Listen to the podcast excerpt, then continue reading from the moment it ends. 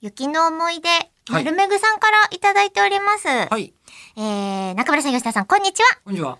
お二人の住んでいらっしゃる東京のその周りはいはさほどではないかもしれませんが、うん私の住んでいる北関東、うん。今年は結構よく雪が降りますとあ、。でもそうみたいですね。同本当じ関東地方でもだいぶね、まあね北と南とで違いましたから、湿った空気が山にぶつかって、こうね、どさどさどさ雪。になりますからね。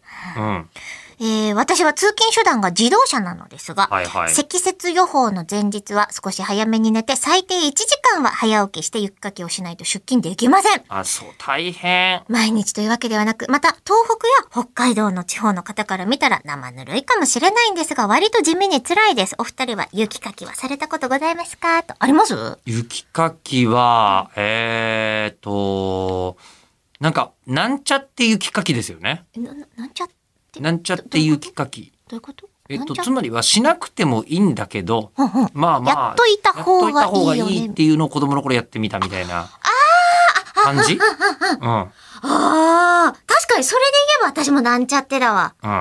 あそうですかの、新潟の方に親戚がおりまして、ええええあ、そうなんですね。僕そうなんですなんちゃってじゃないんじゃないの本格派じゃないのいや、でも、その生活に必要なところは、その親戚のお宅の方で、どういう親戚筋だったかわかんないので、大体おばさんおじさんって家にいる人たちのこと呼んでたんですけど、うん多分おじとおばではないんですよ。でもそのおじさんとおばさんたちが普通に、こうね、周りでやっていて、私が任されたのは雪山ん